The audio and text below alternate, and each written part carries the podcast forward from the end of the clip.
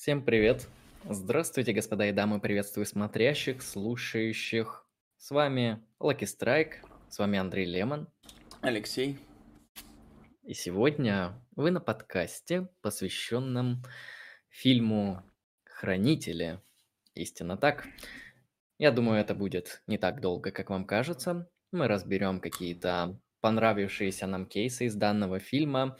Лично я расскажу про философское наполнение и содержание данного произведения. Также обращу внимание на другие приколюхи. И, в принципе, мы сегодня поговорим про этот фильм. Почему именно а, мы выбрали этот фильм? На мой взгляд, а, он является эстетически релевантным, то есть он смотрибельный, он красивый, он интересный.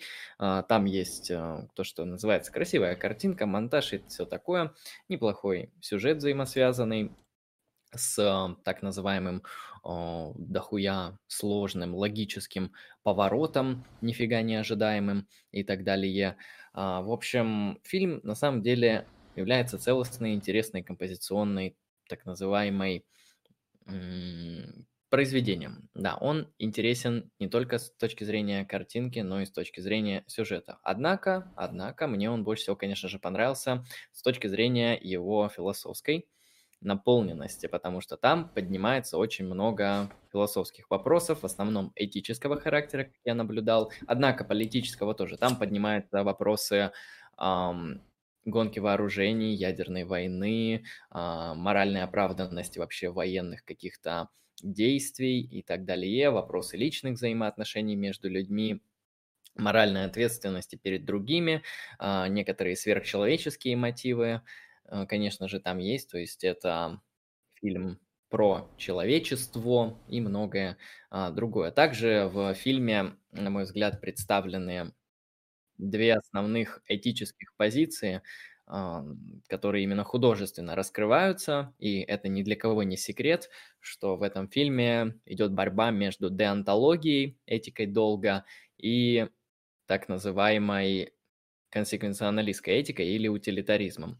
А, ну так, в кавычках, конечно, утилитаризмом, да, этики, которая оценивает по последствиям. На мой взгляд, это основной мотив и кейс фильма. Ну, как основной, просто вокруг него делается довольно много.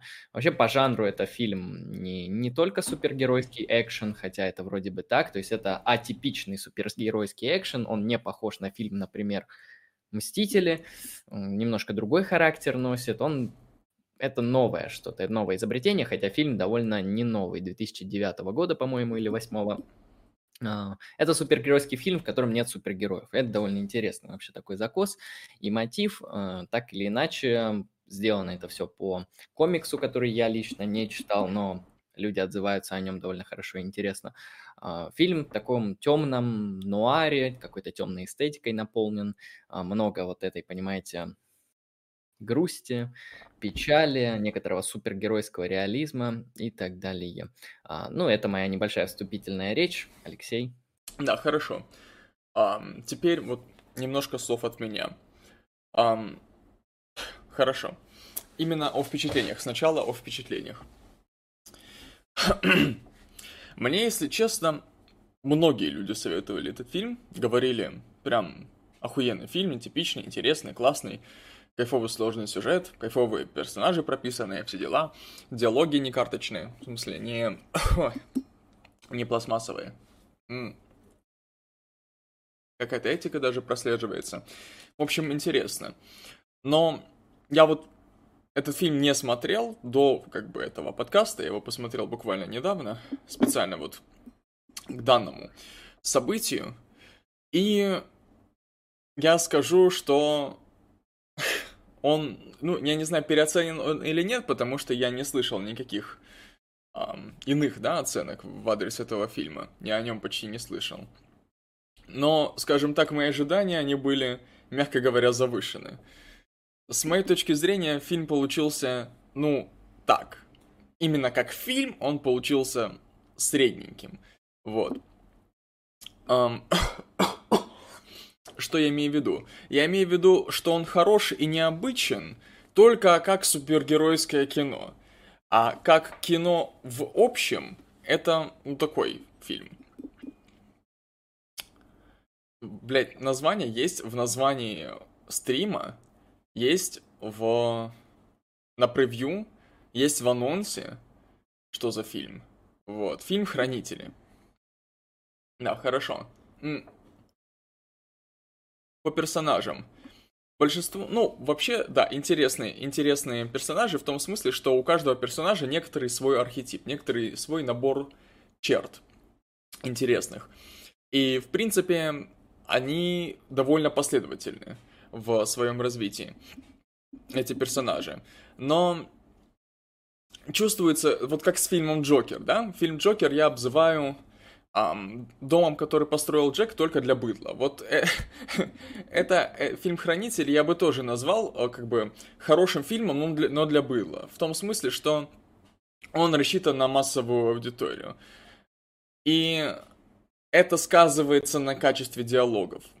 Это сказывается на, на качестве преподносимой информации. Вот. То есть она преподносится так, чтобы понял, ну, дурачок, грубо говоря. Вот. Из персонажей, которым там были интересны, именно проявили себя интересно, ну, с моей точки зрения, это, ну, Рошах, ну так, он просто последовательный, он очень последовательный. Вот. Это Дэниел, который, как это хрень называется, ночная сова или как нач... лунная бабочка, я не знаю, как это хрень называется. Вот. И, наверное, э, голубой мужик. Вот.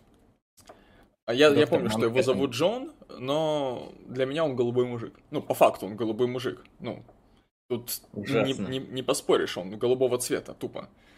Вот. Вдруг это аллюзия на что-то. Голубого мужика? Вот. Да, ну, я, если честно, женщина, поэтому норм все. Я, если честно, не смотрел, какого года фильм, но ты, ты сказал, что 2008 И, знаешь, все стало на свои места, потому что графен там, ну, мягко говоря, немножко странноватый. немножко такой уебищный, я бы даже сказал. Вот в некоторых особенно моментах это сильно заметно. А, да, Дэниел себя очень прикольно проявил. Ну, в общем, это мои эмоции. Фильм, в общем, на, на, на, пятерочку, на шестерочку, что-то такое. Приветствуем зрителей в чате. Вот. Да, всем привет, всем здрасте. А, мне в плане эмоций фильм с первого раза вообще отлично понравился. Я не то чтобы любитель супергеройских кино, но, к сожалению, я попал в плохую тусовку, понимаете. Я тусил с теми самыми людьми, которые только и смотрят а, там Marvel, DC и прочее. Ну и, соответственно, для меня супергеройские фильмы это является чем-то обыденным. Ну, как-то раз я решил чекнуть те самые хранители. Это было явно не в тот год, когда они вышли. Это было вот буквально, может быть, два года назад я впервые посмотрел этот фильм или три, где-то там. И я удивился. Во-первых, я удивился тому, что для 2009 или 2008 года, до сих пор не помню, напишите в чат, когда снят фильм, а, он выглядит довольно круто. Особенно режиссерская версия, которая идет три часа, там вот эти анимешные вставки, которые дополняют вот это сюжетное повествование, а, также акцентирует внимание на, на каких-то таких трагичных моментах, серьезных и суровых. Вот в чате, кстати, могут написать, а, насколько огромная разница между режиссерской версией и обычной версией, потому что, конечно, режиссерская показалась мне намного, намного интереснее в этом плане. В названии есть год. Э, спасибо, спасибо, что подсказали, что в названии есть год. А кто вообще читает название? Так вот, и мне фильм понравился, потому что это абсолютно нетипичный супергеройский фильм. То есть, когда мы включаем супергеройский фильм, мы думаем, сейчас будет что-то такое, типа, есть какие-то челики сильные, но не очень сильные, потому что есть какая-то сила, которая им противостоит.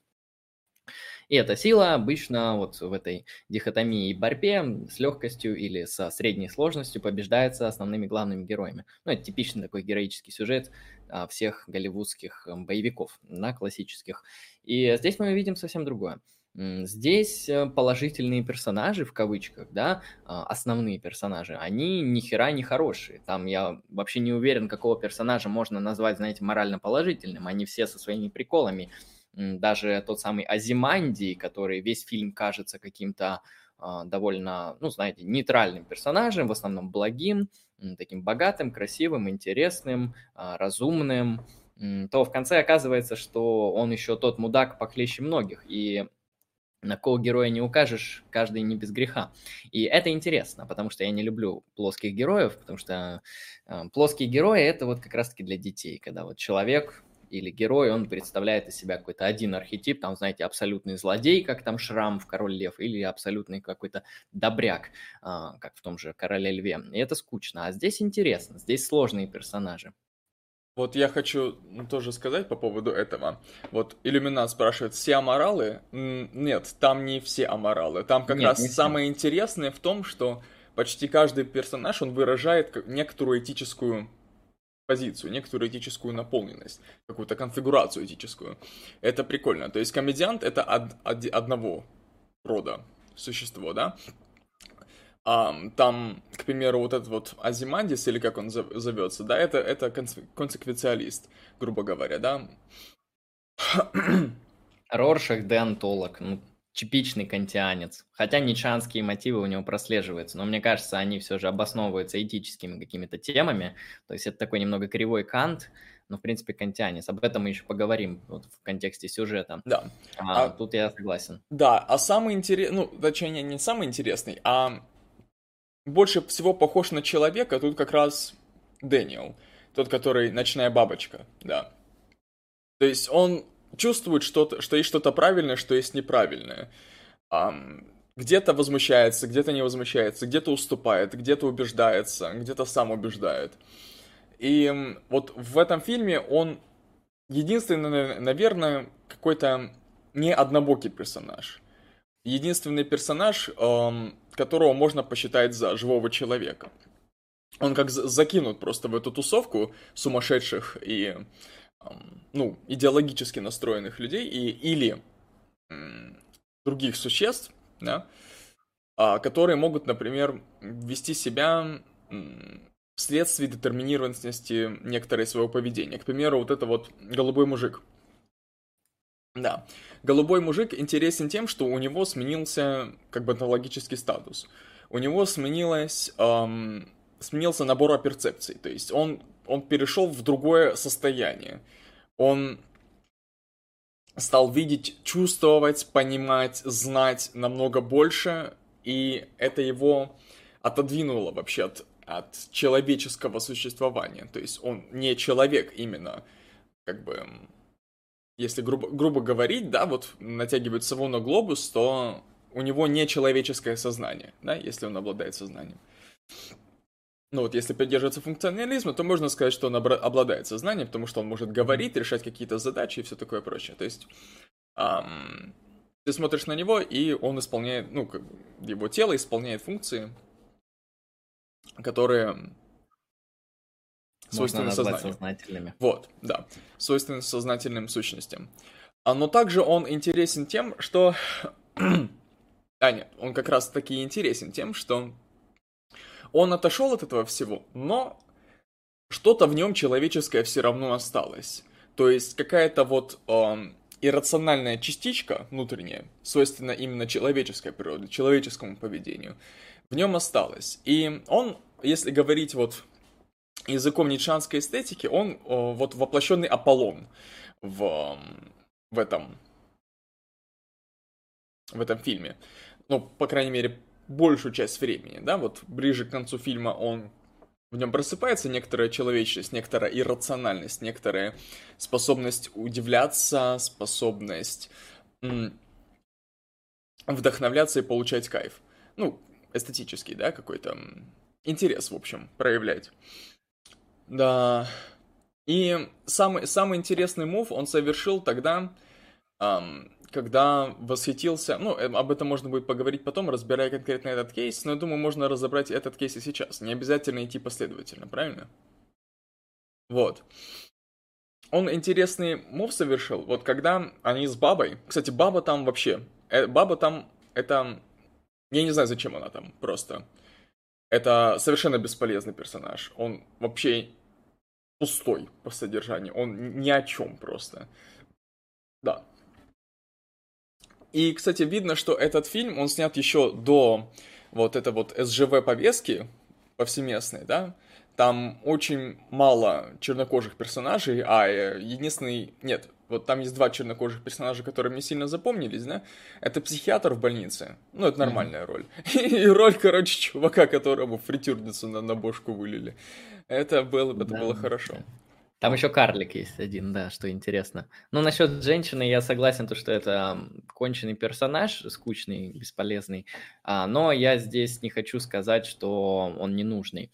А, потому что в какой-то момент он нужен именно для сюжетных ходов. Знаешь, вот этот персонаж, он как какая-то а, затычка ну, в да, стене. Затычка. Вот но это тоже персонаж, это тоже роль, и это тоже важная роль, потому что без этого персонажа были бы дыры в сюжете, потому что этот персонаж нам рассказывает то, что он является, э, ну, там это скрывается, да, как бы то, что эта женщина, она дочка комедианта, которого прям в самом начале фильма доблестно убивают. А, также там женщина это нужна для раскрытия э, и взаимоотношений той самой совы, да, для раскрытия этого героя, потому что да. Солянова я бы не уверен, чтобы, что он что-то бы делал, то есть она как бы такой дополнительный, дополняющий персонаж, персонаж второго плана, и я не отрицаю, что персонажи второго плана также важны и необходимы в этом плане. А, эта женщина, она общается на Марсе с господином Манхэттеном, чтобы убедить его вернуться на Землю, и у, не, у нее это получается. Это важный сюжетный мув в а, данном произведении. Это, я, вот, здесь...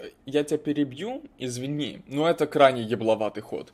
Потому что, во-первых, как они вот встретились на Марсе, это тупо. Ну, это максимально тупо. Приходит Манхэттен... а что не так? Не-не-не, приходит такой к ней Манхэттен, а, ну, голубой мужик, то есть, да, и говорит, Um, на Марсе ты меня будешь убеждать. Она такая, окей, это просьба, это констатация, что это, и они телепортируются на Марс и разговаривают. То есть к этому ничего не вело просто. Просто с нихуя. Он взял, телепортировался и, и взял ее поговорить. Это, ну, про, про, просто с, из... Я, я не буду выражаться очень-очень уж грубо, но это с нихуя просто было сделано. Во... Ну, Дальше. дионисийское иррациональное начало пробилось в нем. Но смотри, если бы это было общение не на Марсе, то сцена носила менее эстетический характер. Поэтому я думаю, здесь неважно, какие мотивации персонажей, типа, можно поговорить на Земле, можно поговорить на Марсе. Так давайте так побазарим в красивом месте. Дело, дело не вместе вообще. Дело не вместе. Дело в, в самом факте разговора. К этому разговору ничего не вело. Потому что это баба и Дэниел. Я... Бабу зовут Лори, по-моему. Вот. Они занимались своими делами, они там кого-то спасали, кого-то не спасали.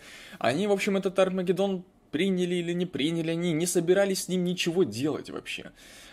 А, и тут вот, вот по пути, да, пока они занимались своими делами, появляется Манхэттен, и все, короче, мы с тобой решаем судьбу мира. Ты будешь меня уговаривать спасти планету.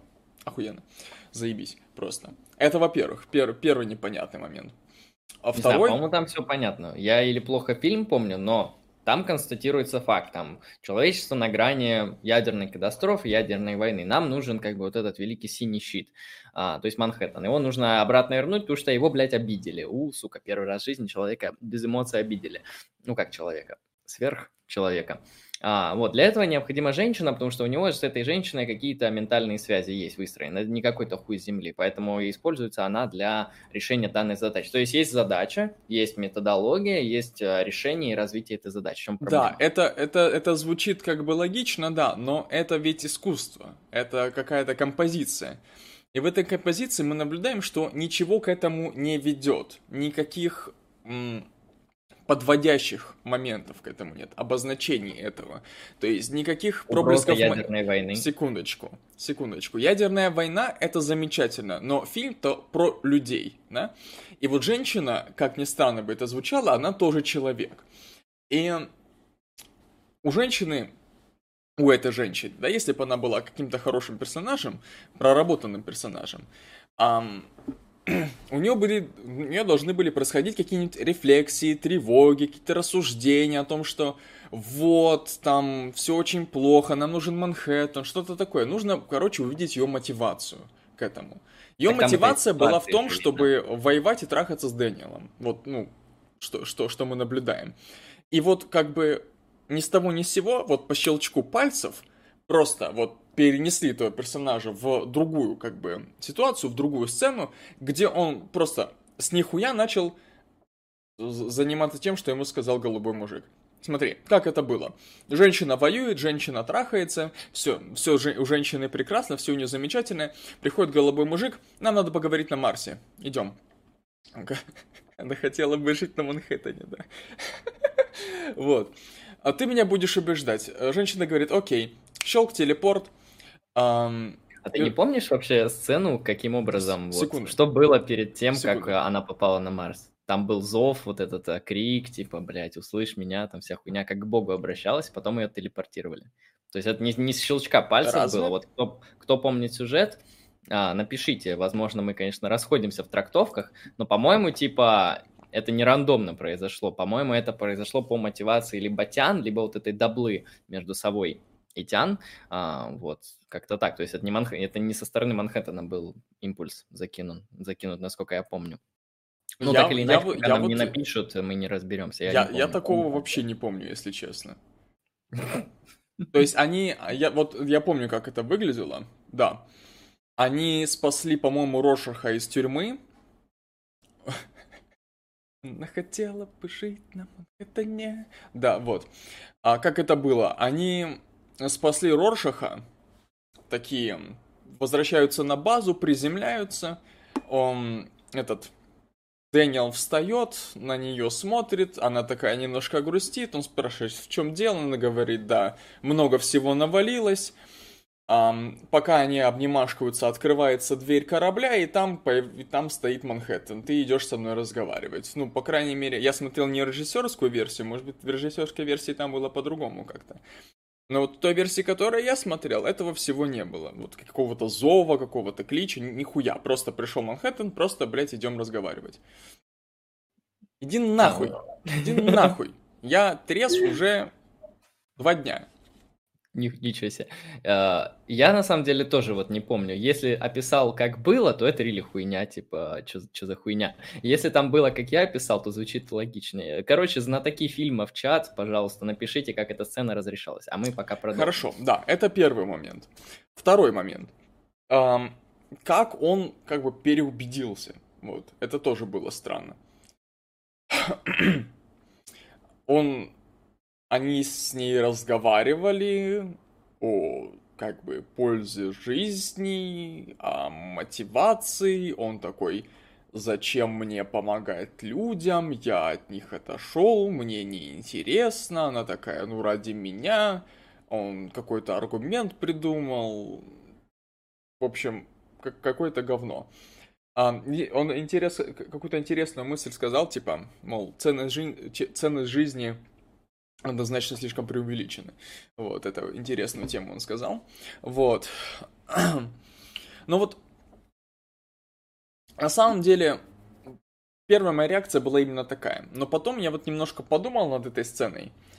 И, кажется, понял, почему он вообще решил передумать и все-таки помочь спасти человечество.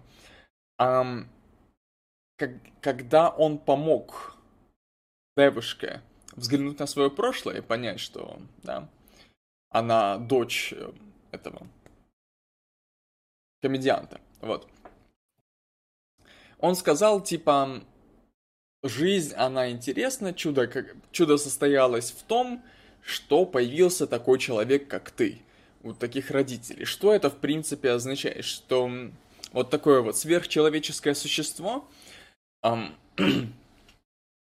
существо с сверхчеловеческими возможностями, с сверхчеловеческими возможностями восприятия, да, для которого мир, он предстает более,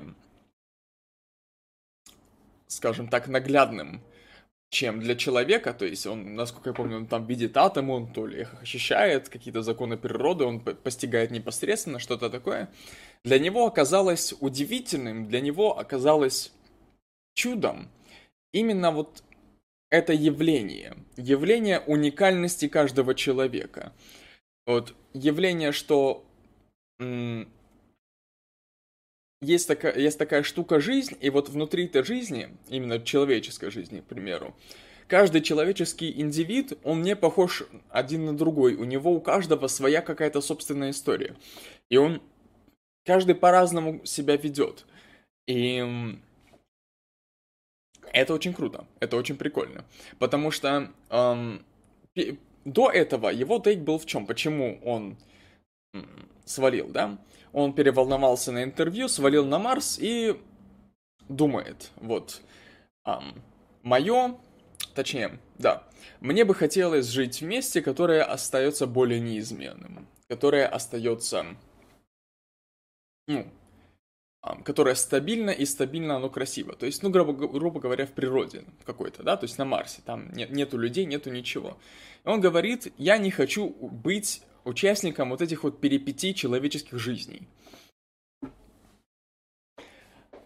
И для сверхъестественного существа, обладающего а, такими вот способностями к восприятию, способностями к наблюдению за веществом, за материей, способностями взаимодействия с ними, Um, эти вещества, этим, эта материя, оно все предстает понятным и похожим друг на друга. Знаешь, это кажется то, что называется естественные виды, да? Оно типа... Он смотрит на природу, и природа ему дана, природа ему интересна. Нет, и нет. Природа ему дана, природа ему понятна, и потому она не так интересна. Вот. То есть она понятна.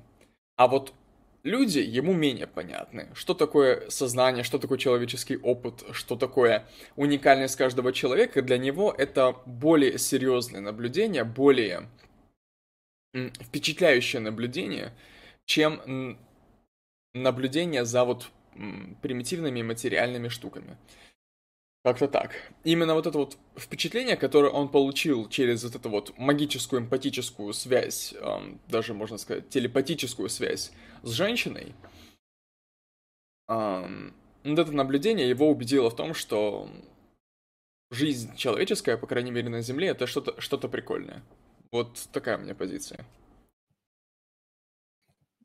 Ну, я думаю, достаточная мотивация в данном случае. Да, потому что он как бы начинает аргументацию с того, что жизнь это как бы, ну, это просто рандомная хуйня, которая бывает появляется, бывает нет, так же, как там, знаете, как астероиды летают где-то, могли бы и не летать. Вот так же и жизнь, просто физический процесс. А, но потом он говорит, что как раз-таки не такой-то он и простой, не такой-то он а, и случайный, и в каком-то смысле он даже чудесный. И он описывает, да, как мы помним, сюжет того, что комедиант изнасиловал мать данной женщины, и родилась вот эта вот... Нет, а, при... там, ну, там, по крайней мере, в фильме там было немного было. не так. Он хотел ее изнасиловать, у него не получилось, а потом она сама ему дала. А, ну да. А, в общем, не очень прекрасные люди создали что-то прекрасное. И это его, оказывается, убеждает в этом плане. Хорошо. Если мы э, тут сказали, то я хочу по, по некоторым начальным составляющим сюжета пройтись и вообще по эстетике. На мой взгляд, в этом фильме самые лучшие, когда, которые я когда-либо видел титры. Э, титры начальные. Э, потому что в этих титрах мы видим некоторые исторические отсылки. Понятно, что это альтернативные исторические отсылки на происходящие в Америке события. Там показывается расстрел мирных демонстраций хиппи, там показывается вот эти противостояния Совка и СССР, а, убийство Кеннеди и другие политические события, конечно же, в контексте данной вселенной. Они воспроизводятся под отличную интересную музыку и нам описывают за очень короткий промежуток введение вообще в а, Вселенную, в мир, который мы наблюдаем в данном фильме. На мой взгляд, это вот с точки зрения художественной проработки сделано просто а, великолепно и красиво, не говоря о сюжете. Если мы переходим к сюжету, то сюжет начинается довольно банально и просто. А, есть некоторый комедиант, который находится у нас на обложке сегодняшнего стрима. И он как бы есть. Да, мы пока еще ничего не знаем, нам карты не раскрываются ни в каком виде, поэтому жанр представляет из себя детектив, потому что в фильме постепенно нам раскрываются какие-то моменты, и, конечно же, есть последующая кульминация. Поэтому это детектив в этом плане. Довольно, кстати, интересный. Бывает, конечно, получше, но детективная составляющая неплоха, на мой взгляд. На взгляд. Хорошо. мы видим комедианта, которого, в принципе, убивают в его доме. А, ну и это убийство подвешивает сюжет всего фильма, с него начинается, в принципе, сюжетная линия. Роршах – это основной персонаж, я думаю, мы сейчас про него, кстати, поговорим, про его вообще составляющую, что за герой, что он из себя представляет. Это основной персонаж не фильма, но основной персонаж, который занимается расследованием данного дела. Его это больше всего интересует. Но мы видим, что Роршах, он вообще как бы это сказать, антологический такой человек, который похож на героя детектива.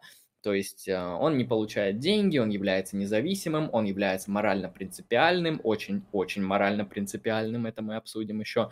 И он занимается расследованием. Он это делает, конечно же, без каких-либо законных оснований, делает это своими кустарными так называемыми методами, рассказывая о том, что было, и раскрывая нам подробности сюжета. Поэтому это такой детективный персонаж, который нам будет помогать разобраться с тем, что будет происходить в фильме и к чему приведет а, кульминация.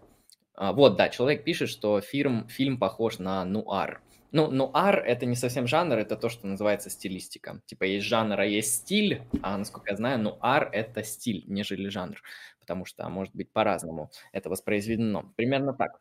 Что мы наблюдаем? Да, убивают комедианта, и в течение фильма нам пытаются раскрыть, а кто же этот такой комедиант? Ну, сразу же мы понимаем, что это представитель вот этой супергеройской тусовки. Одна из интереснейших особенностей данного фильма, я думаю, вы все они слышали, о том, что в фильме нету героев с суперспособностями, кроме доктора Манхэттена. То есть все остальные супергерои, в кавычках, да, они являются так называемыми обычными людьми, которые нацепили костюме, костюмы и занимаются какой-то типа полезной гражданской деятельности, да, помогают осуществлению правопорядка, а, помогают полиции и так далее.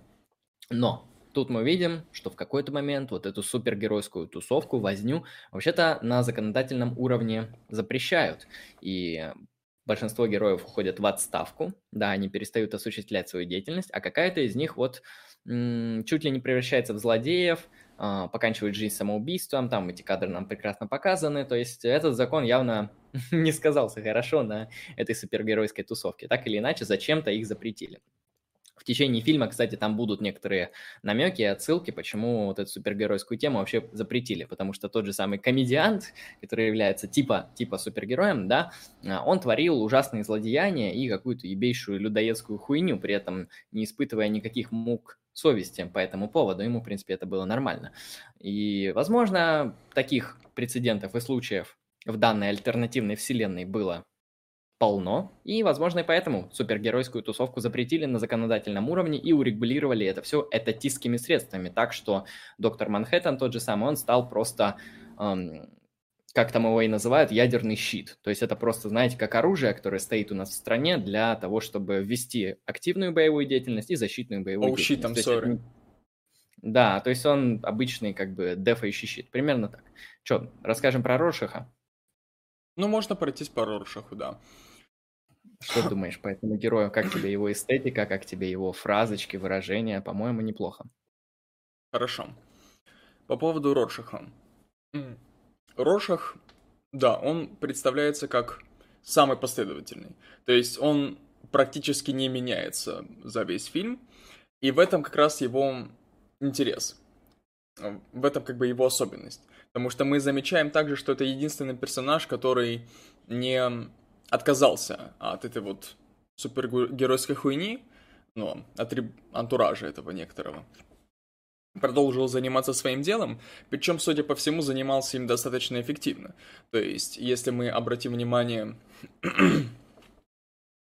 вот, в, когда его посадили в тюрьму, было сообщение о том, что так-то половину сидящих там, они сидят по потому что как, каким-то образом Рошах этому поспособствовал. Поэтому они все его ненавидят, соответственно. Вот. Также Рошах это, да, наверное, практически единственный персонаж, который двигает сюжет. Вот. И, кстати, по поводу сюжета тоже двумя слов, словами обмолвлюсь. Это вообще какая-то смесь жанров. Потому что а, там вот можно было бы сказать, что это супергеройское кино, да? Но, как сказал Андрей, там суперспособности только у голубого мужика. Um, можно было бы сказать, что это детектив. Но, позвольте, ребят, в этом детективе крайне мало вообще ходов. Очень мало ходов. Он очень простой. Вся, вся эта фабула, она крайне простая. Кого-то убивают, вот, эм, кто-то, в общем, этим, вот этим замышляет, да. Там есть какие-то э, два ответвления, да, это вот с э, Молохом, как-то так его звали. Когда его подставил, ну, азиат, этот, Азимандис, вот. И момент э, с э, женщиной, бывшей голубого мужика, с его женой. Вот эти вот два момента, это вот единственное отвлечение, все остальное, оно очень быстро разворачивается, очень просто. Там сама структура этой детективной схемы, она очень проста. Вот. Отлично. Вот, поэтому это не совсем детектив. Да, и детективом, детективной частью занимается только Рошах. Один персонаж вообще во всем фильме. А, все остальные занимаются своими делами, так или иначе. Выясняют отношения, там, копаются в себе и все такое прочее. Вот. А что в этом фильме интересного? Да, там есть немножко супергеройской тематики, там немножко есть обыгрывание супергеройской тематики, там есть немного детектива, и там есть очень такая прикольная штука, как вот эти вот флешбеки. Там очень много флешбеков. И каждому персонажу предназначено определенное экранное время, чтобы его раскрыть, раскрыть некоторую историю его жизни. Да, то есть мы обращаем внимание, что нынешние персонажи это, кроме Рошаха, это персонажи уже, уже второго поколения, родившиеся в семьях бывших подобных им людях, да, людей. А что хотел сказать? Да, вот. Но это прошлое поколение, так называемых супергероев, они, ну, как-то сначала отошли на второй план, то есть сначала их деятельность перестала быть актуальной, а, а потом и вовсе они скатились. То есть там кто-то сторчался, кто-то повесился, кого-то убили, а, кого-то вот убили вот, э, вот этих вот двух девушек, потому что они лесбиянки из, из предупреждения. Не одобряем, не одобряем, если что, этот момент совершенно. Вот. Um, кого-то в психушку увезли. Ну, как-то так. То есть понятно, что, ну, видно точнее, что они все как бы м- прошли через некоторую деградацию. Вот, и у них появились дети. Дети, как, опять же, из их семей, как-то, в общем... Да, кто-то стал стримы философски вести, верно. Вот, как- как-то они по наследству получили эту, как бы, идею, мысль. То есть даже Дэниел, он хоть и не родился в семье, как бы, прошлой ночной бабочки, он все равно с ним контактировал часто. Вот. Так или иначе, он, ему передали эту тему. И очень интересно было наблюдать историю этих персонажей, как, почему они такие вообще, что привело их к данному состоянию. И вот насколько я помню, у Дэниела не было такой предыстории как раз. Он, по-моему, чуть ли не единственный, который остался без вот этого вот флешбека глобального. Что еще дополняет его образ как живого человека, как, как бы единственного, кто, ну, хоть что-то пытается понять в происходящем. То есть каждый действует согласно своему мотиву, а этот человек, он ищет свой мотив, да, он как бы ищет смысл в происходящем вообще, что он происходит. Как бы на мета-уровне он не имеет тех мотиваций и целей, которые имеют другие персонажи, но при этом он все равно в этом всем участвует и неравнодушен в этом ну плане. Ну да, как-то так. Разобраться. Так вот, про Роршаха. Про Роршаха, да.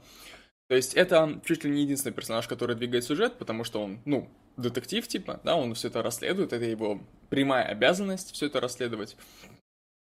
И также он интересен тем, что делает некоторые проницательные высказывания. Особенно мне запомнилось его высказывание по поводу комедианта, собственно. Вот.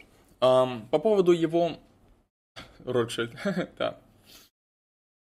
По поводу его этических позиций.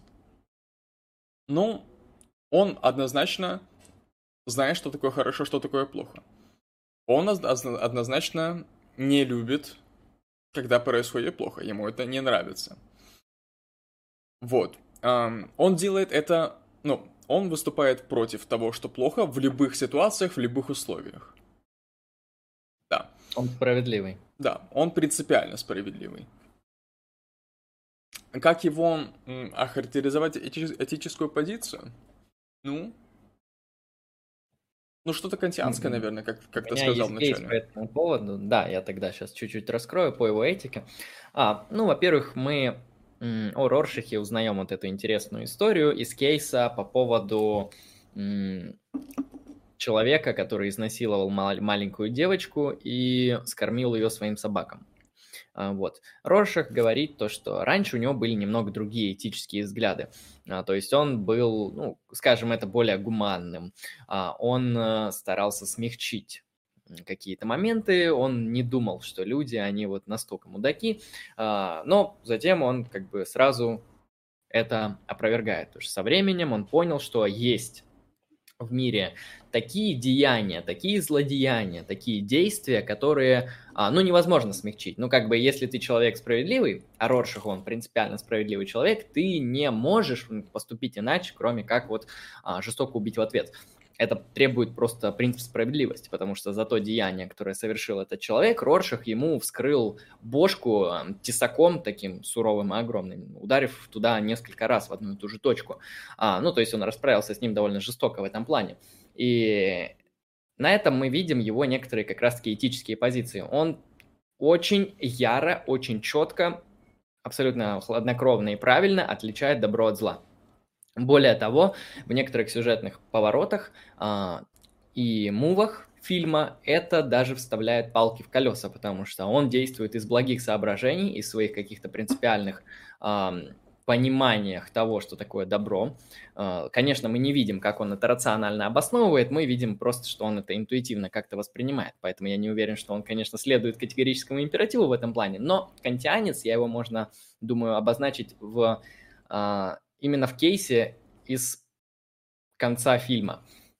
Все мы помним, пока что не буду говорить про концовку, но Роршах, он стоял на позиции, то, что лгать нельзя.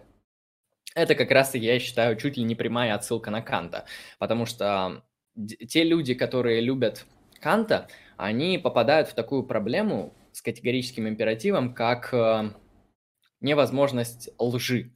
А, с точки зрения Канта ложь ни в каком виде невозможна. А, если ты лжешь, ты по определению всегда совершаешь неблагой, отрицательный поступок. А Роршах в этом плане в конце фильма, он отказывается лгать, он отказывается скрывать правду принципиально ценой своей жизни, потому что он говорит, нет, нахуй это говно, блядь, я не, я, э, мои моральные принципы, они таковы, что я не могу лгать. А, и он спокойно идет на смерть, потому что в данном случае, в данном контексте фильма а, отдается предпочтение как раз-таки консеквенционалистской этики, этики последствий. Потому что если бы Роршах все разболтал, то последствия, как мы понимаем, наступили бы сугубо отрицательные. И все, что было, было бы напрасно. В данном случае, конечно, отдается предпочтение этике э, последствий. А, хотя с концовкой все не так однозначно, потому что мы помним, фильм кончается тем, что дневник Роршаха, где он записывает а, все происходящие, происходящие с ним сюжетные мувы, вплоть до самого последнего, он попадает в издательство и в редакцию. Поэтому с точки зрения, я думаю, создателей сюжета, здесь не все так просто. То есть здесь вот нету четкого предпочтения одной этической парадигмы или другой. То есть, грубо говоря, на одном этапе фильма отдается, конечно же, предпоч- предпочтение консеквенционализму, потому что Рошиха доблестно убивают, расщепляя его на куски молекул, потому что он не хочет лгать. А, но в то же время мы видим, что ложь, она по определению должна всплыть, потому что когда какой-то сюжет а, острый, важный и интересный попадает в журналистскую какую-то тусовку, то, очевидно, через какое-то время он будет известен всем. Поэтому предпочтение авторов не отдается какой-то этической парадигме. Угу. Um, вот по поводу, кстати, концовки мы потом о ней поговорим, да, не сейчас. Хорошо. Да, да. А.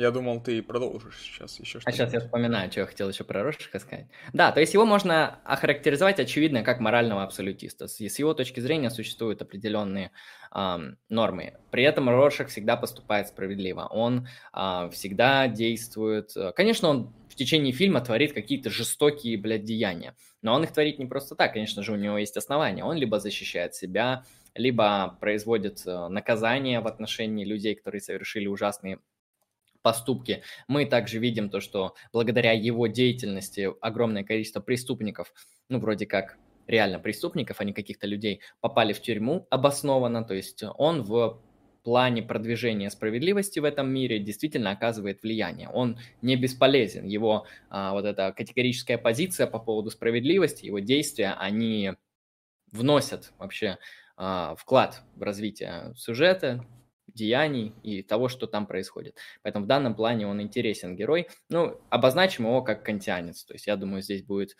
э, верно сказать именно так про него.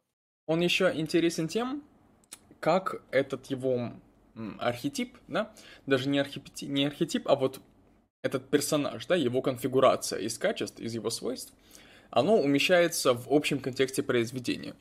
Потому что, если мы обратим внимание, то такой персонаж, который преследует справедливость в любом случае, в любом виде, в любой ситуации, всегда.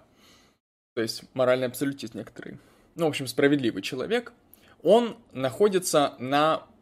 Ну, он находится в статусе отброса, грубо говоря. То есть, когда его скрутили полицейские, они говорят, от него воняет, да. То есть, он некоторый отброс общества. Он, иначе говоря, не приветствуется. Он не то чтобы изгнан, да, но он где-то находится на днище. На днище, потому что он отвергнут. отвергнут, ну, потому что с точки зрения общества, в котором он живет, он, он является ебанутым. Ну, ебанутым. И это нам может сказать о том, а какие вообще моральные принципы, да, какие вообще моральные правила, нормы эм, свойственны обществу, в котором он живет, свойственны обществу в округе, потому что мы в этом фильме видим очень мало хороших вещей, которые люди делают друг другу, особенно если не говорить о героях основных произведений. И в самом начале еще, когда нам Рошиха презентуют, и вот самой, из самой первой записи дневника, мы можем наблюдать, что он критикует нынешнее общество, он его хейтит, грубо говоря. Он называет это обществом, ну, мрази, каких-то бледей, каких-то наркоманов. Um, то есть, грубо говоря, с точки зрения Рошиха, он находится в обществе, которое претерпело серьезную ценностную деградацию. Um, то есть, такое вот повальное падение нравов, повальное отсутствие даже, сказать, можно сказать, нравов. То есть полный хаос. Мир, в котором, ну не полный хаос, да, но мир, в котором правит как раз зло, не добродетель какая-то. И именно вот это вот состояние оппозиции, состояние отвергнутости справедливого, справедливого человека по отношению к несправедливому обществу, она интересно в том смысле, что ее можно спроецировать и, ну, на реальный мир, в том смысле, что это, возможно, какой-то месседж, который авторы хотели послать нам по поводу справедливости, несправедливости, по поводу того, что творится вообще в жизни. Как-то так. Я бы здесь, да, еще мог символически протолковать а, происходящее, знаешь, как, а, ну, очевидно, то, что ты сказал, истина, на мой взгляд. Я бы еще добавил, что можно представить, что вот общество а, и Роршах – это не какие-то ну, люди, а какие-то символические объекты. Да? И, предположим, вот есть то самое общество. И Роршах – это, как бы, знаете, это как бы его тень, как бы обратная сторона общества. На свету, в своей явленности, да, в своей очевидности и созерцательности общество, в котором а, существует Роршах, оно представляет из себя как раз-таки ну, довольно аморальную, несправедливую, коррупционную, какую-то ебаную хуйню. То есть, э, грубо говоря, блага там не так много. И Роршах, он как бы, знаете, как антипод, он как черная сторона. Мы помним, что Роршах чаще всего в течение всего фильма действует именно в ночное время суток. А, ну и вообще он такой, знаете, персонаж ночной, у него на лице интересная маска с переливающимися чернилами и тенями, а, что, на мой взгляд, тоже добавляет эстетики данному персонажу. В данном случае Рошх, он выступает как тень, как а, отрицание общества. То есть, понимаете, тут как бы гегелевская некоторая вот э, дихотомия. Есть общество, да, как тезис, есть его антитезис, его тень Ротшильд, который выражает ценности, которые абсолютно противоположны ему. И поэтому что у них правильно? Дихотомия, у них конфликт, у них противостояние. Да, и это как бы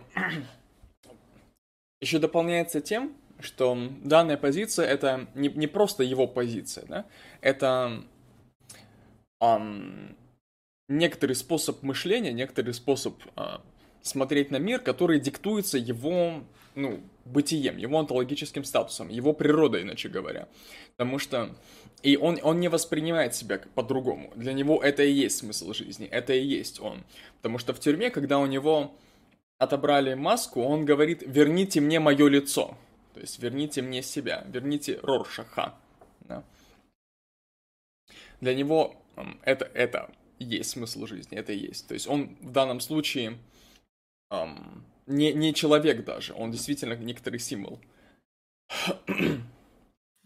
Еще, кстати, на мой взгляд, очень интересная сцена, где Роршах общается с психиатром. Ну, во-первых, она эстетически поставлена довольно грамотно, да. Как ни странно, Роршах э, в фильме проходит, насколько я понимаю, я не психолог, но, вероятно, это так, тест Роршаха.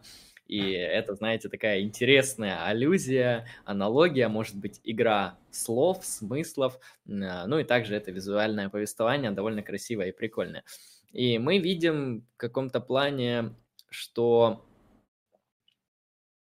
Роршах нам в этой сцене раскрывается именно как личность, как внутренний его какой-то герой, нам показывают его детство. А вообще я заметил то, что в фильмах вот этот прием с объяснением детства героя является как бы одним из основных прояснительных. Типа вот как в детстве было, поэтому ты такой. Я думаю, кстати, эту тему позаимствовали из психоанализа то есть толкование и определение а, ценностей, характера, да чего угодно у персонажа, вот именно через м, отсылку и апелляцию к его детству. И как мы видим, у Роршаха довольно такое скверное мышление, да, он именно не видит, он в каком смысле пессимист, да, он наблюдает а, мир, и видит его в очень темных красках, в кровавых, в темных, два раза сказал темный, а, в таких суровых мотивах, да, в, во всем его неприятном составляющем он видит мир. Он не видит в мире чего-то хорошего, по крайней мере, в том мире, в котором он живет. Он не видит радостей любви, семьи, может быть, какой-то честной карьеры, работы. Вот таких типичных буржуазных ценностей, которые придерживаются, ну, как я понимаю, большинство людей не только в его обществе, но и в мире в целом. А все это проходит мимо него, все это не для него. Его онтологический статус, его бытие, его кауза финалис является абсолютно иной. А, человек пишет в чате, это у него страх кастрации. Не знаю, возможно. А, если это шутка, то отлично. Дело в том, что он пессимист в этом плане, что видит какие-то пагубные стороны жизни, которые действительно есть. Он не приукрашивает ничего, он не выдумывает, он не лжет. Он говорит как есть. Но в то же время мы можем увидеть его абсолютный какой-то моральный, моральный оптимизм, потому что в такой ситуации, в ситуации абсолютного упадка, абсолютного падения, а, в мире, в котором, если ты являешься моральным, справедливым, оцениваешь поступки объективно, следуешь каким-то моральным принципам, на тебя в этом мире смотрят косо.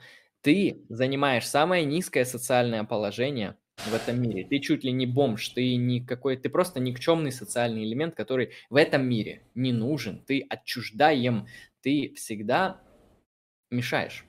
И в этом ужасном хаосе Рорших остается самим собой. Он остается той а, справедливой, моральной, стойкой единицей, которая погибает и умирает именно из-за своих моральных взглядов. Не просто из-за того, что там, не знаю, он пулю случайно поймал, а, а именно из-за того, что он принципиальный и последовательный. То есть он в этом плане герой. Он герой, который во тьме является единственным лучиком света, который при этом освещает все вокруг. Ну да, он нонконформист вообще, полный.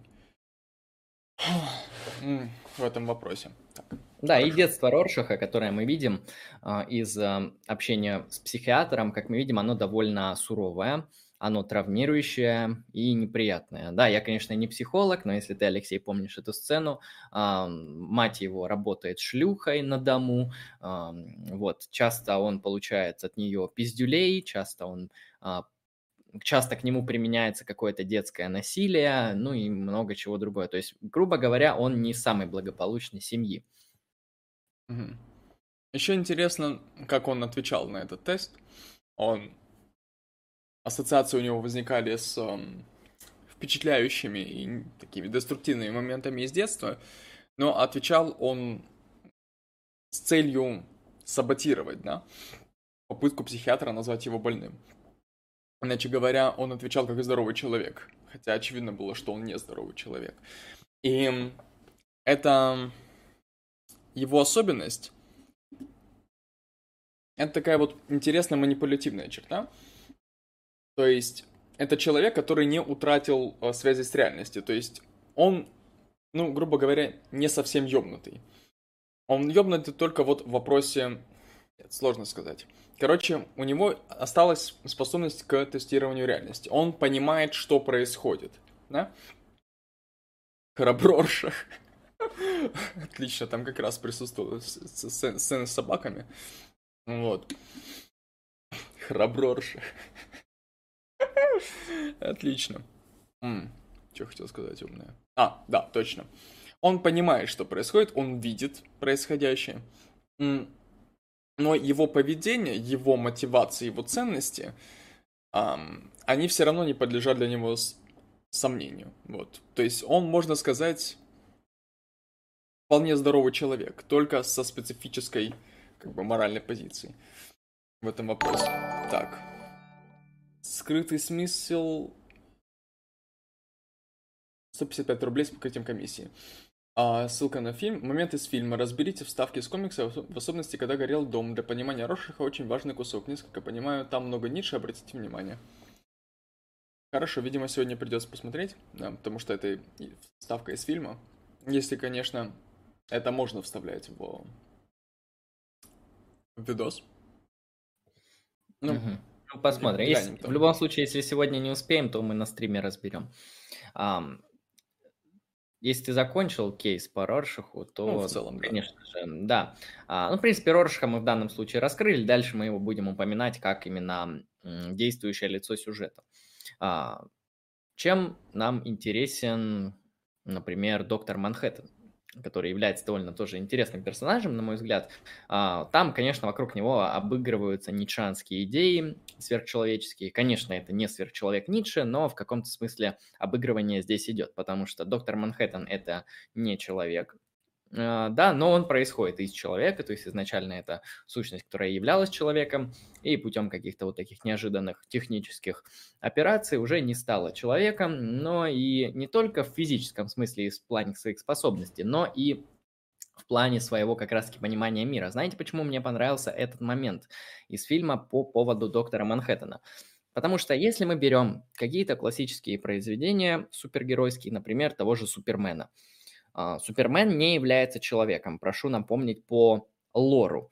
А, более того, Супермен обладает э, ультракрутыми сверхчеловеческими способностями. Да, он может летать, он практически неуязвим, у него абсолютная сила, там, лазеры из глаз и многое другое. Но при этом Супермен в комиксах, фильмах, в мультиках носит в себе человеческие ценности. То есть в этом плане он человек, хотя по своему происхождению, по своему виду, он не является абсолютно человеком ни в каком смысле. Что мы имеем в «Докторе Манхэттене»? Здесь более, на мой взгляд, реалистичный случай, а, более интересный и хорошо обыгранный с точки зрения эстетики. Мы имеем изначально человека, который просто занимается своей работой и по косяку, по ляпу а, попадает в беду. Да, как бы обречен на смерть. Но потом оказывается, что вот по счастливому с течению обстоятельств он меня, меняет свой онтологический статус. И он становится больше, чем человек. Но приобретая эти способности, он меняет и свои ценности, и свое миропонимание. Напомню, что, например, Супермен, он остается по своим ценностям, убеждениям, каким-то взглядом, а, таким же человеком. Он мыслит в категориях гуманизма, именно так. А данный персонаж, такой как доктор Махентон, он как раз-таки уже не мыслит в категориях человечества. Он говорит, ну, человек это там какой-то там, ну, какой-то там скучный, может быть, не особо интересный, а, живой вид как и другие виды, что-то переоцененное. Вот, он меняет свои ценности, он по-другому себя ведет. Мы иногда видим, что он ведет себя как-то абсолютно хладнокровно, абсолютно м- бесчеловечно не в жестоком смысле, а в смысле своего равнодушия. То есть часто ему абсолютно вообще похуй на людей. Да, это хорошо иллюстрируется в сцене во Вьетнаме, когда комедиант убивает беременную вьетнамку из пистолета. И Манхэттен, он как бы говорит, типа, нет, не надо во время выстрела.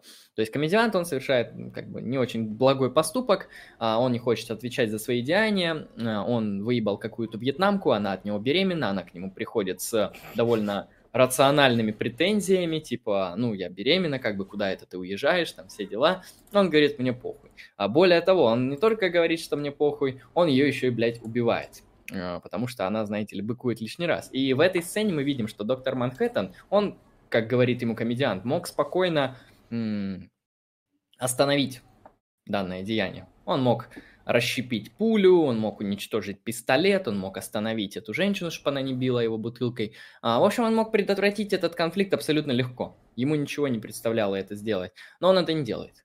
И именно в этот момент комедиант очень интересно замечает, что ты отдаляешься от людей, ты уже не мыслишь в наших категориях, ты что-то другое. Это действительно так. Эта сцена всего лишь нам это все иллюстрирует. А, поэтому данный герой, он интересен не только то, что он такой сильный, огромный, еще и синий, а, но и то, что это красивая иллюстрация перехода из онтологического статуса человек в что-то другое в что-то, что выше человека в этом Да, вот Контрони пишет, ему этот мир уже абсолютно понятен, он здесь ищет только одного, блядь, Гуков.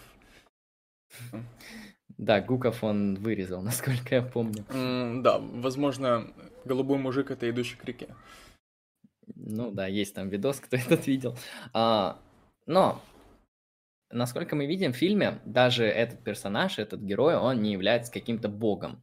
Да, он сильный, он имеет какие-то очень крутые способности, но он не имеет божественные способности. Почему? Потому что у Азимандия, а, как заявлено в начале данной картины, данного произведения, он является Азимандией самым умным героем, персонажем в этой вселенной. Ну, типа, самый, самый умный челик, да? Ну, в принципе, ничего плохого. Он еще при этом красивый и богатый, что очень важно. А, самый умный челик. Даже у Азимандия удается обмануть доктора Манхэттена в конце и провернуть свой коварный план. То есть а, сердцевина всего сюжета, вообще двигатель всего сюжета – а, это как раз-таки Азимандий, потому что он а, задумал свой охуенный план с предотвращением ядерной войны через а, очень странные консеквенционалистские методы, через уничтожение основных городов, уничтожение человеческих жизней. С точки зрения такой интеллектуальной нагрузки, его план довольно сложный, довольно интересный, но даже он давал брежи, бреши, и поэтому дыры, да, в нем оказались. Поэтому там и начал, начались вот эти, понимаете, сюжетные мувы, потому что комедиант, он в какой-то момент узнал, что что-то здесь нечисто, он вообще спалил всю эту информацию о том, что господин Азиманди творит хуйню, и пришлось как бы ликвидировать этого человека. И оттуда и начинается сюжет фильма. Да, один из самых странных моментов, потому что а, нам вообще не показано, каким боком, каким хуем комедиант вообще к этому причастен оказался. А, комедиант, как и Азиманди, они, по-моему, работали на государство. И так, в этом плане они... 80 рублей с покрытием комиссии, спасибо. Манхэттен очень крутой персонаж, настолько крутой, что после перезапуска DC Rebirth доктор остановил чуть ли не самым... Доктор становится чуть ли не самым главным злодеем и спасителем. Поэтому тему доктора сложно раскрыть. Вот что по лайтове. Ссылка на видос. Хорошо, разберемся. А, в этом плане доктор Манхэттен, он что я там говорил, за мысль уже потерял. А, да, даже его получается обмануть. И в этом плане Азиманди оказывается действительно самым умным человеком. Во-первых, потому что он разрабатывает план по ликвидации ядерной войны. Во-вторых, он его реализует. Он его реализует ужасными методами. Он это и сам говорит, насколько мы помним. А, его обвиняют и ему кидают упрек. Ты пожертвовал жизнями миллионов, потому что он действительно убил миллионы. А он говорит, чтобы спасти миллиарды. Это и есть та самая проблема вагонетки, основной кейс э, консеквенционалистской этики, потому что миллионам, с точки зрения консеквенционализма, действительно морально оправданно можно пожертвовать ради миллиарда. И этот фильм нам это замечательно, интересно, красиво иллюстрирует. Являетесь ли вы консеквенционалистом или нет, зависимость, э, будет зависеть от того, находитесь ли вы на стороне Азимандия, или нет. Потому что действительно он в контексте фильма предотвратил ядерную войну, которая унесла бы, ну, все жизни, да, а, большинство жизней, потому что там говорится прямо, что даже если а, ядерные ракеты будут задефаны в количестве 99%, то оставшийся процент, он убьет все человечество. Это, конечно, на мой взгляд, гиперболизация, но мы помним, что это вымышленный мир, и там, может быть, ядерное оружие работает по-другому. Потому что в современном мире ядерное оружие носит не настолько разрушительный характер, как это описано а, в данном произведении. Но так или иначе, он действительно убивает определенное количество людей, чтобы спасти еще больше количество людей. И это его принципиальная моральная позиция. Еще интересно то, что в этом фильме так-то побеждает антагонист. Причем побеждает во всех смыслах. Абсолютно во всех. Во-первых, он исполняет свой коварный план – антагонистический, да, злодейский. Um, еще, да, это интересно очень было обыграно, об, обыграно было, когда он сказал, что ну, я ж не дурак вам рассказывать свой план, если бы у вас была хотя бы писька вероятности его как-то за ruin ить. Я все сделал уже полчаса назад. Come on. Охуенно. Вот, это, это прикольный момент. Вот. А во-вторых, он побеждает еще в том смысле, что выходит из этого чистым, абсолютно. То есть он оправдывает себя. Причем оправдывает себя вот и в глазах доктора Манхэттена, и в глазах Дэниела, там, и в глазах этой бабы. То есть он предотвратил Армагеддон, да? Людоедскими методами, но предотвратил. Он стоял за убийствами, он стоял за заказными вот этими вот штуками, он подставлял там всех он, блядь, уничтожил нахуй несколько миллионов людей, но он вышел сухим из воды. Он вышел в этом вопросе победителем абсолютным. Он даже своего статуса не потерял. И это, это интересный очень момент. И, кстати, проблема вагонетки, грубо говоря, встает в этом фильме тогда, когда в самом конце стоят друг напротив друга голубой мужик и Роршах. И мы видим, что голубой мужик медлит. А, стрелять или не стрелять? Потому что очевидно, что если он его отпустит, то у Рошаха нет иного выбора, как придать все это огласке и перехерить все, что было а, достигнуто Азимадисом, да? Иначе говоря, а, все эти, много... как было сказано прямым словом, текстом в фильме, все эти многомиллионные жертвы оказались бы бесполезны, бессмысленны, оказались бы зря. Вот. И вот этот вот голубой мужик, он как раз находился в... Да, дневник остался, это мы уже, это мы уже обсудили. И голубой мужик в конце, он, он предстал перед этическим выбором. Убить одного чтобы пожертвовать многими или отпустить ему, не стать не, не убивать ему. И голубой мужик, он принял сторону Азимандиса, он принял вот эту вот консеквенционалистскую этику. То есть в этом вопросе дилемма вагонетки, она была решена таким вот образом, в пользу консеквенциализма. Да. По крайней мере, синим мужиком. А, да. А, именно так. А, вообще люди спрашивают, я извиняюсь, конечно, но про что фильм? А знаешь, вопрос хороший, потому что фильм неоднозначный. А фильм в этом плане интересный, потому что он сложный. Про, э, просто так нельзя сказать, про что фильм. А, в нем поднимается много вопросов. В основном это вопросы этического характера. Ну, там мало говорится об эстетике, там мало говорится про антологию, там именно, вот знаете, что-то типа этики. Потому что ядерная война, э, различные аморальные поступки, их оценка с точки зрения разных персонажей. Э, самый основной конфликт – это деонтология, конституционализм, который разрешается неоднозначно в конце.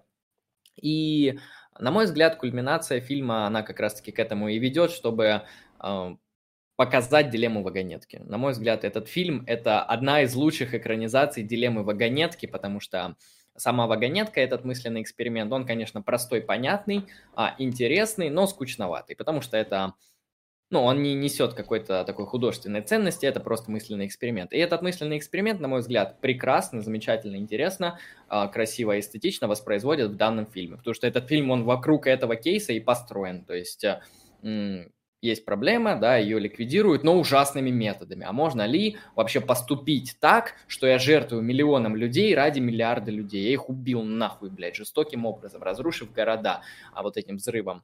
И типа, а вообще оправдано это или нет? И ответ фильма неоднозначный, потому что мы видим, синий, синий мужик считает это оправдано, а Зиманди выходит сухим из воды. Но в то же время дневник Роршаха а, попадает в журналистское бюро.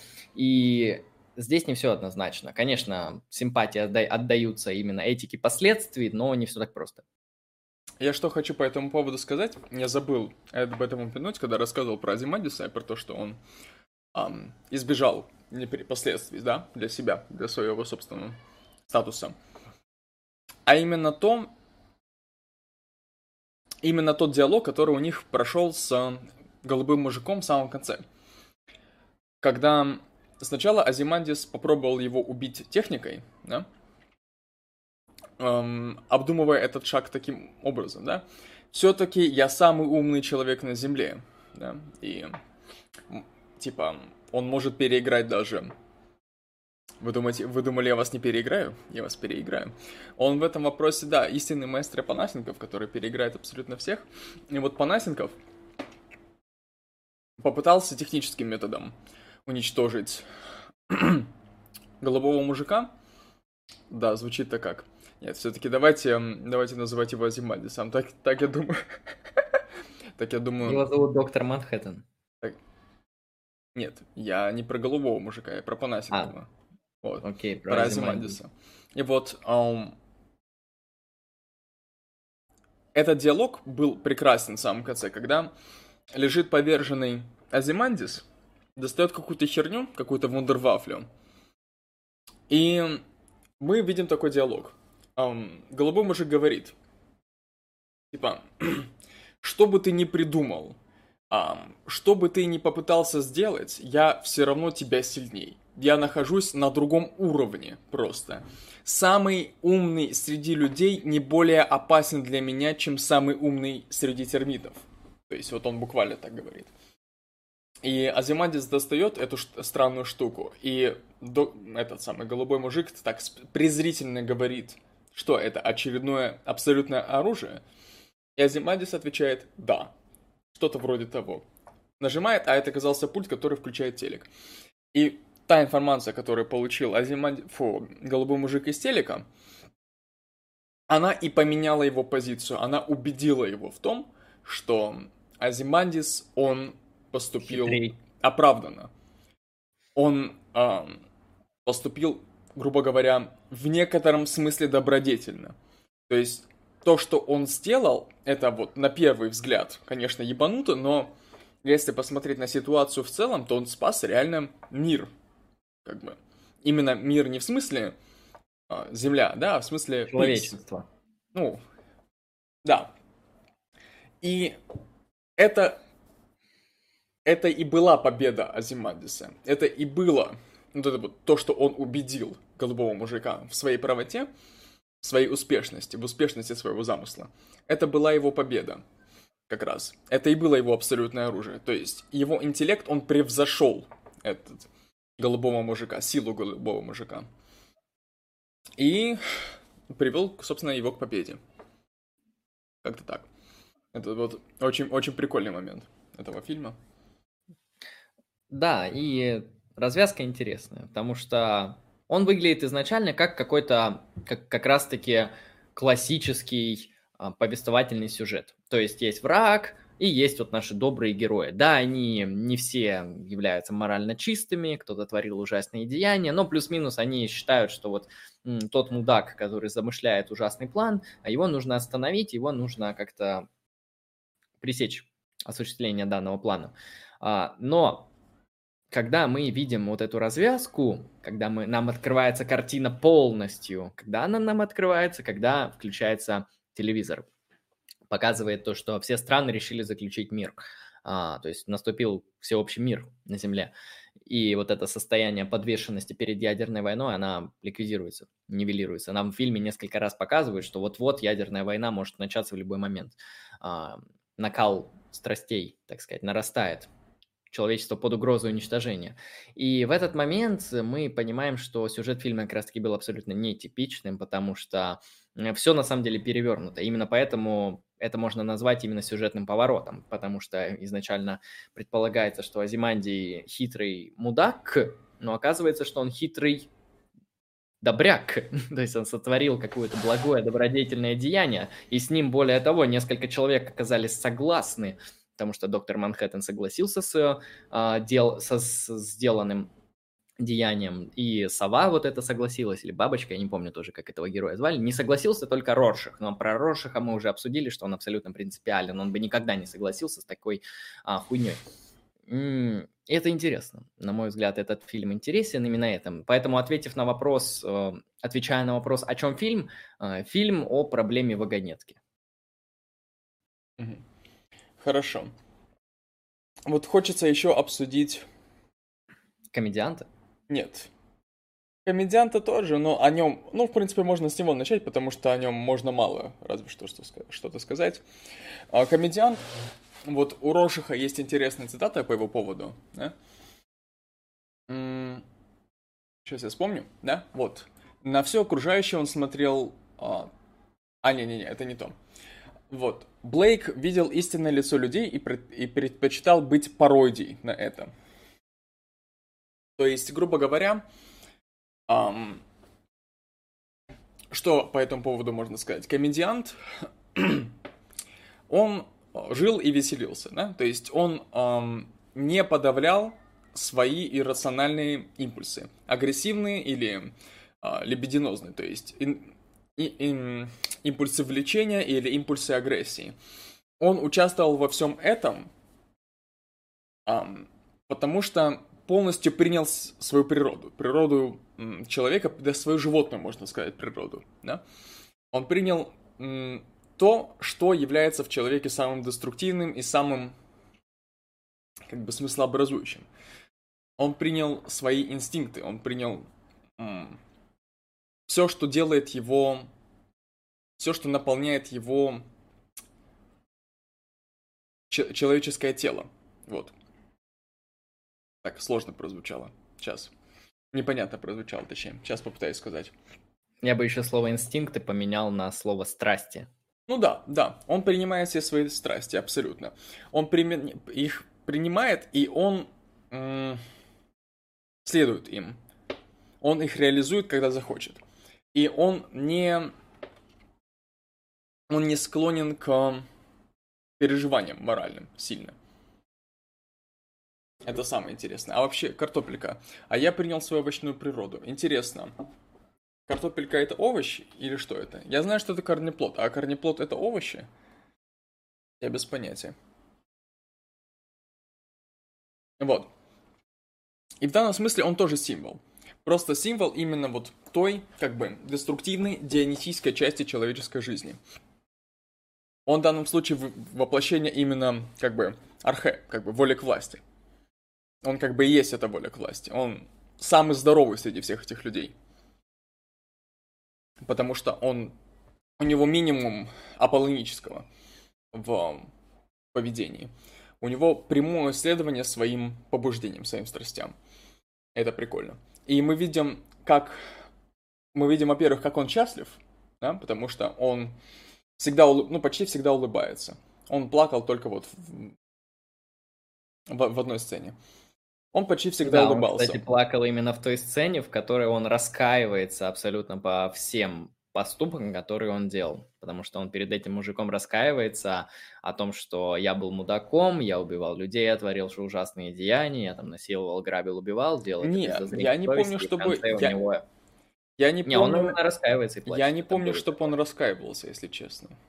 Ну, он там и так и говорит, это типа, я творил хуйню. Вот, я раскаиваюсь. Нет, он говорил, я, он перечислял вещи, которые он делал. Но он не говорил, я сожалею об этом или что-то еще. Он плакал, перечислял, и, по-моему, он Это потом и есть сказал... раскаяние. А, м? Это же и есть раскаяние, когда ты плачешь и горюешь по поводу своих совершенных деяний. М. Ну, maybe, maybe. Хорошо, ладно, этот вопрос опустим. Это его как развитие, да, персонажа можно принять. Так, о чем это я? Да, и вот мы наблюдаем, что до самого конца он был счастлив, он был доволен.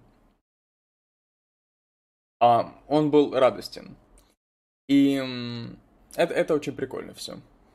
Я забыл, если честно, что я хотел этим сказать. Ну, я, я самое главное уже сказал, в любом случае. Ну да, то, что это дионисийский образ, и, в принципе, его в каком-то смысле... А, кстати, тут сложный момент, погибает ли он именно из-за этого, потому что, насколько мы понимаем, по сюжету фильма его убивают не из-за того, что он творил хуйню, течение всей жизни, а из-за того, что ну, он просто знает то, что не нужно знать, то есть он является помехой для каких-то иных сил и иных людей. То есть в этом плане здесь даже не совсем осуждается его вот эти дионисийские наклонности, которые выражаются в деструктивном поведении абсолютно, а, потому что он убил беременную женщину, он пытался изнасиловать другую женщину, он убивал людей налево-направо без зазрения совести, делая это с ухмылкой и весельем. То есть, ну, это такое то, что называется конвенционально мудак и чертила. А, но показано это довольно эстетично, я поэтому люблю искусство, потому что искусство может эстетизировать аморальные вещи, потому что многие люди считают, что аморальные деяния, они всегда ужасные, и с точки зрения эстетики тоже. Но, например, тот же самый фильм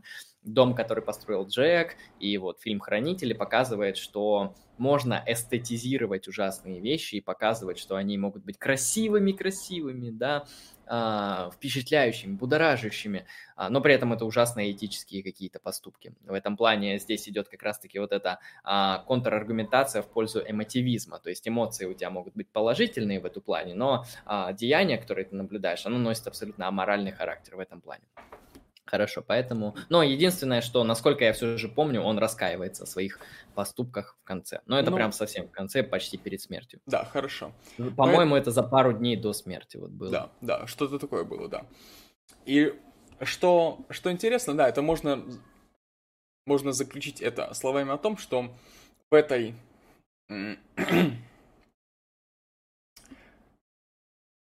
в этом фильме он выражает одну из, в общем, сторон ницшанской философии, да, конкретно говоря о, ну, аполлоническом и дионисийском. То есть он тут воплощенный Дионис.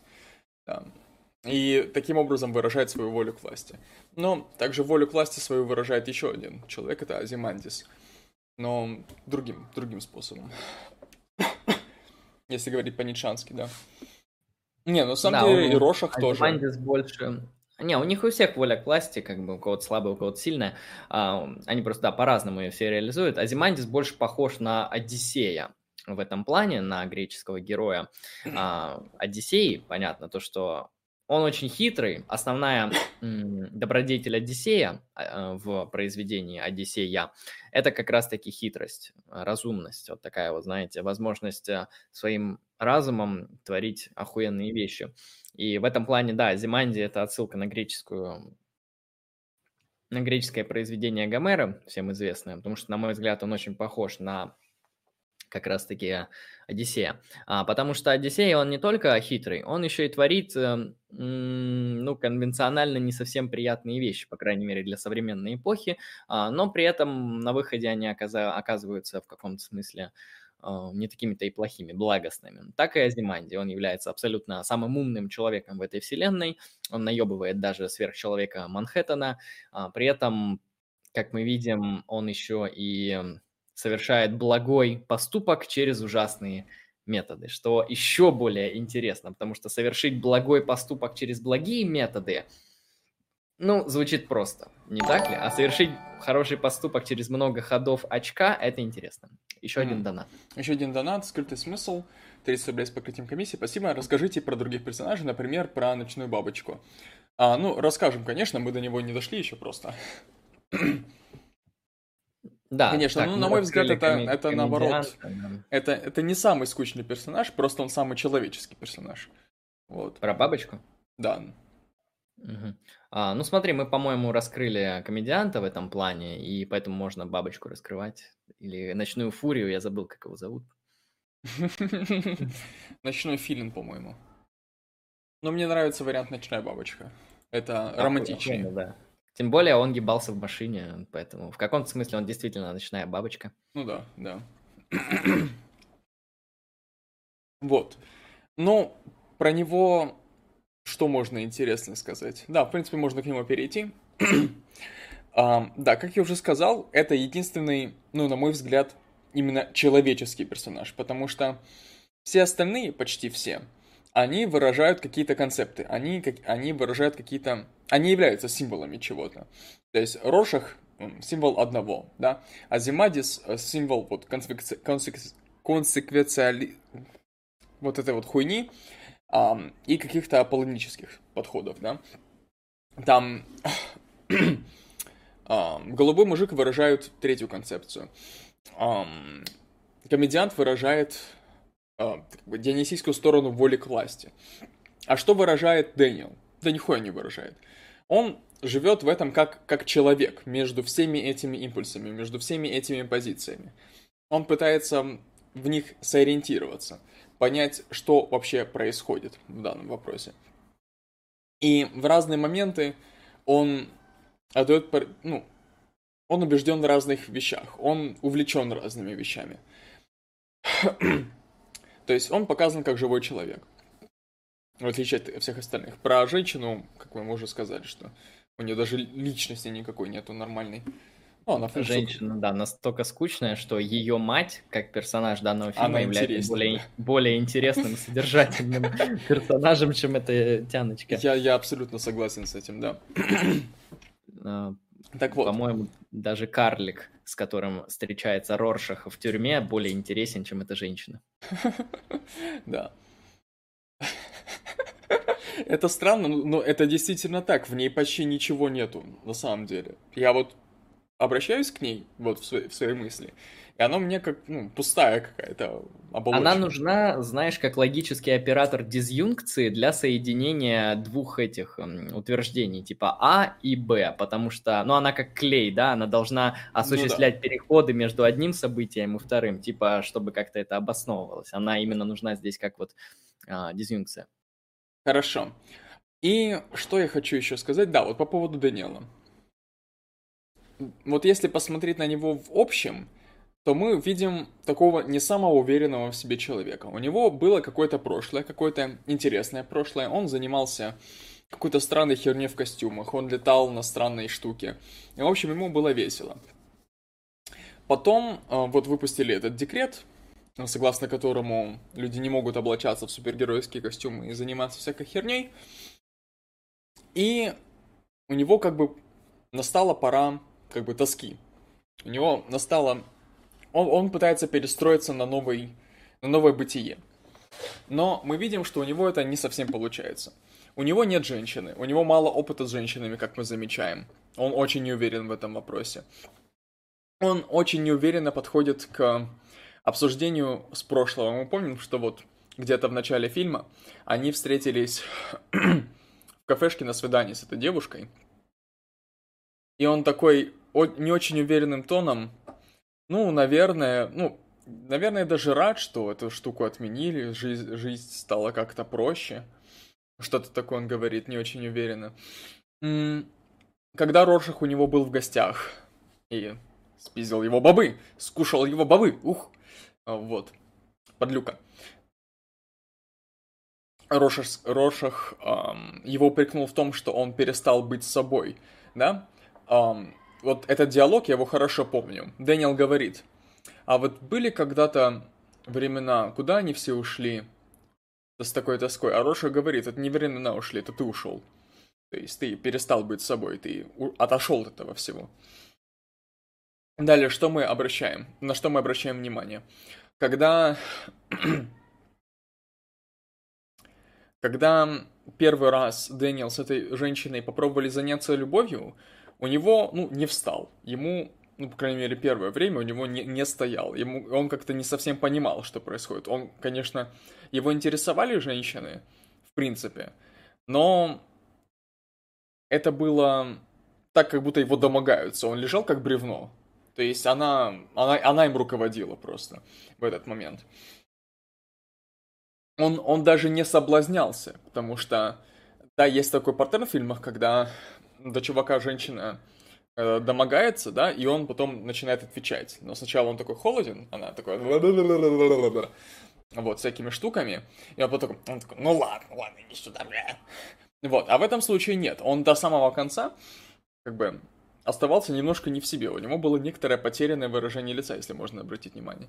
И когда он попробовал как бы с ней повзаимодействовать гениталиями, он обнаружил, что его господин член, он а, не, ну в данном случае он не боеспособен, он отказывается идти на войну и воевать за правое дело.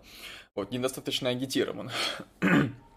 И что мы дальше наблюдаем? Ему снился сон, где он с этой женщиной а, взаимодействует сексуально на фоне нахуй ядерного взрыва Армагеддона в супергеройских костюмах.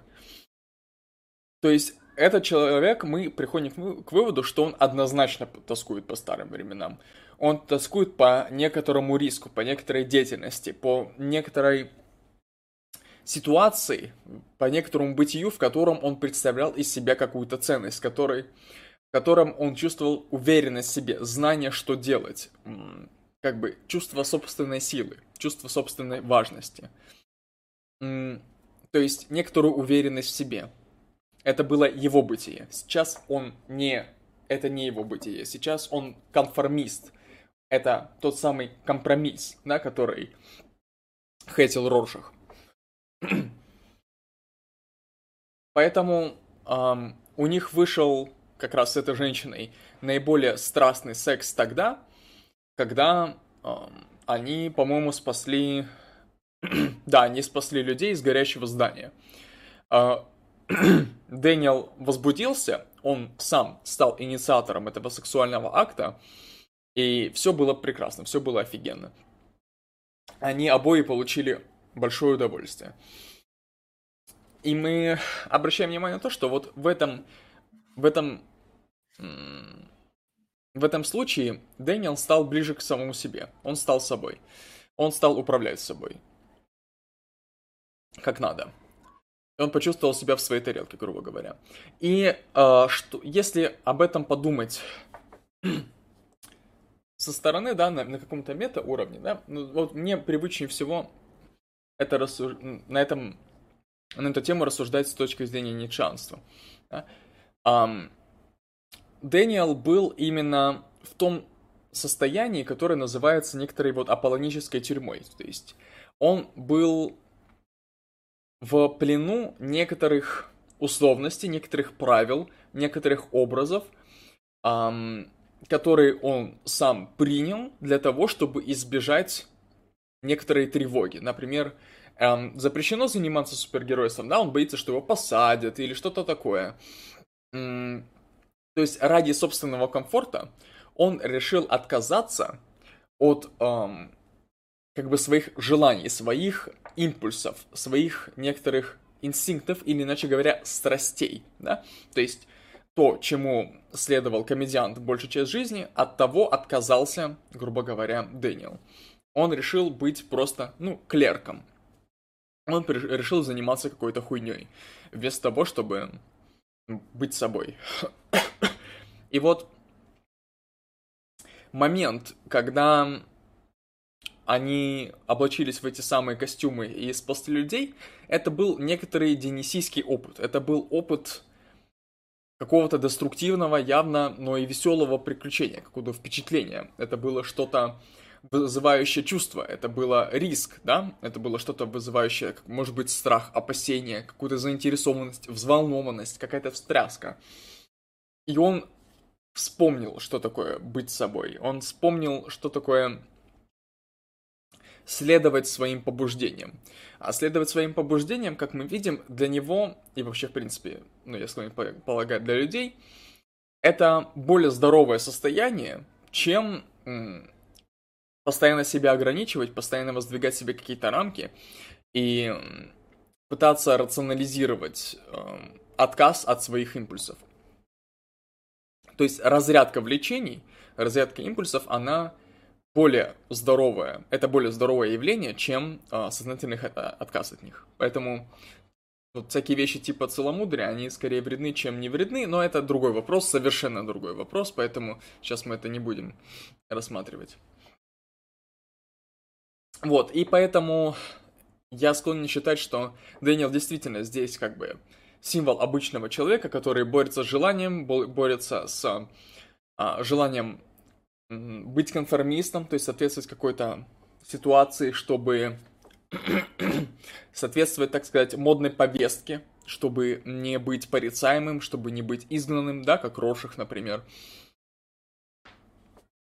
И в то же время чувствующий некоторую тоску по своему аутентичному бытию, по, по, по тому состоянию, где он чувствовал себя наиболее живым и ярким. Вот. Поэтому, с моей точки зрения, Дэниел не менее интересный персонаж, чем те остальные. Вот. Ну, в этом плане, да, я соглашусь, то, что это такой довольно качественный художественный пример описания структуры аутентичного, неаутентичного экзистирования Dasein. Потому что изначально, исходя из прошлого, Дэн это... Его Дэн зовут, да? Дэниел. А, Дэниел, это у меня уже отсылки на философов, Дэниел, а, он жил аутентично. Он нашел себе нишу, он нашел себе бытие, тот дизайн, которым он хотел стать, которым ему нравится быть, и это у него не вызывает каких-то конфликтов. Однако, как только это все запретили, каким-то образом все это было подвергнуто сомнению, его бытие, его онтологический статус, его экзистирование было подвергнуто сомнению с точки зрения внешних структур, да, каких-то даже обезличенных, да, потому что закон это что-то, что не носит какой-то личностный характер, особенно в современных государствах, это что-то, что как бы вот написали не один человек, а целый коллектив, а вроде бы и народ, а вроде бы и страна, очень непонятно, кто издает законы иногда. И в этом плане вот эта вот внешняя обезличенная структура Дазман, она его поглощает. И очевидно, Дазман, который поглощается а, дизайном, простите, дизайн, который переходит свои в своем экзистировании в неаутентичный, то есть поглощается дозманом, а, он становится неаутентичным бытием таким образом. И это вызывает у него проблемы, экзистенциальные проблемы, так называемые. Он постоянно чувствует вот эту а, муку от переживания прошлого, от тоски а, по чему-то, что раньше было. И Роршах довольно правильно замечает, что это не времена поменялись, это ты поменялся, ты другой. Времена те же, времена никуда не ушли. И несколько сюжетных мумов, несколько пересечений с разными героями, а, то есть, опять же, какие-то внешние обстоятельства помогают ему встать обратно на свой аутентичный путь а, экзистирования, то есть э, становится самим собой, грубо говоря, тем, кто есть он аутентичный, примерно так. И это неплохо показано. Неплохо показано на примере этого героя. Да, вот он мне понравился, ну, не менее, чем остальные, скажем так. Тоже хороший персонаж. Привет, новый зритель в чате. Чуваки, у вас будет философский разбор фильма «Она» про бытие с виртуальной тяночкой? Ой, я не смотрел этот фильм, не знаю, пока не планируем. Ну, в общем, на самом деле можно попробовать посмотреть. Если он интересный, то почему бы и нет? Ну, в общем, засечку можно оставить, как, как-нибудь посмотреть. Да, ну или Но... ты можешь сейчас, поддонатить. Сейчас, секундочку, да-да-да. Я хотел сказать, что ты можешь, ты можешь форсировать этот процесс, и задонатив сколько? Ну, если нам, если мы за книжку предложили прайс в одну тысячу рублей, то я думаю, фильм это попроще. Да. Фильм это, ну, рублей 500, да? Вроде нормально. Вот, задонатив нам 500 рублей, ты форсируешь этот процесс, и через неделю ты получишь разбор фильма, который ты пожелаешь. Наверное, я не знаю, говорит ли эм, о том, что можно заказать практически любой фильм, который не противоречит, эм, да, который не запрещен в России, и да, и который не запрещен в публикации, э, но, возможно, это опрометчиво. Как считаешь? Ну, в общем, я думаю, люди э, интуитивно поймут, что лучше какую-то ебанутую хуйню не заказывать, лучше что-то либо нормальное, либо среднее заказать. Окей. Okay. Да, хорошо. Ну, в общем, мы свои прайсы сказали. Если интересно, то, пожалуйста, все будет сделано. А, при, при этом за денежную мотивацию это будет сделано намного глубже, чем ты думаешь. Вот можешь посмотреть наш обзор а, фильма «Дом, который построил Джек». На мой взгляд, это наш, наш лучший вообще обзор фильма. Он мне нравится настолько, что я его отдельно пересматриваю просто. Просто он мне нравится. Хороший контент получился. Примерно так. А, хорошо. Что мы хотели? Да, сейчас тогда, я думаю, мы можем заключительные слова по фильму говорить, и там уже решим или видосы смотреть, или заканчивать. А, mm-hmm. В целом, мы всех персонажей разо- разобрали, сюжет плюс-минус описали. Понятно, что мы не раскрывали все подробности сюжета, но те, которые нам необходимы для объяснения философских концепций и для объяснения каких-то а, раскрыть э, элементов, которые помогают раскрыть персонажа, мы вам рассказали. Если вам, конечно, интересно поглубже, то смотрите, соответственно, а, фильм полностью. А, фильм идет, по-моему, три часа, если не больше, режиссерская версия, поэтому я не знаю, если у вас столько времени, но фильм того стоит. По крайней мере, мне очень понравился. Хорошо.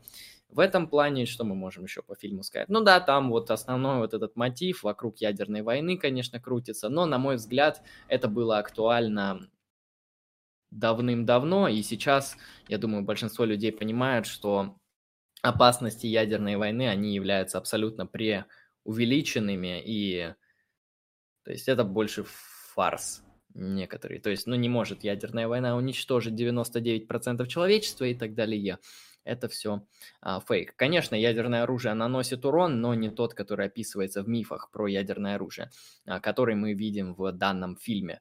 Типа то, что вот ядерное оружие уничтожит все на свете. Поэтому вокруг этого тоже мусолятся темы, типа этично ли иметь ядерное оружие, оправдана ли гонка вооружений и так далее. Но, на мой взгляд, это не такие интересные вопросы, а, как, например, тот же самый вопрос про вагонетку, который мы видим в конце фильма.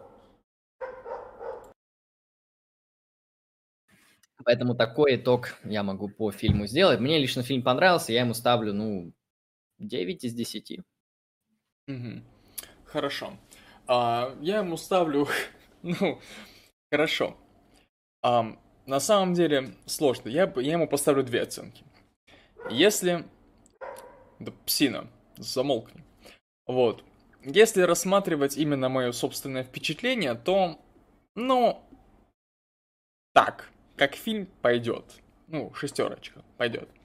То есть лучше среднего. Вот. Ну нет, пятерочка. Пятерочка, шестерочка. Что-то между этим. Вот. Если рассматривать его, эм, изолируясь да, от собственных эмоций, рассмотреть его ну, структурную сложность, да, структурные особенности, необычную какую-то, необычность, в смысле, оригинальность какую-то, то, в принципе, ну да, 8-9, потому что вот в своем контексте, в своем, как бы, окружении, я имею в виду, в своем жанре, в своем, в своей стилистике, это фильм прикольный, со своими особенностями, со своими интересностями. И, в общем, можно сказать, что автор, автор и коллектив, который этот фильм снимал, они постарались. Так что да. Но лично мне Пусть знает. Вот дом, который построил Джек, это вообще на 12 из 10, как говорит Андрей. А хранители, ну, пойдет. Нормально. Смотреть можно. Вот. Но он... А, вот... Можно сказать, что он примерно как Джокер. Вот. Если кто-то смотрел Джокер, то вот что, что, что-то похожее. Примерно один уровень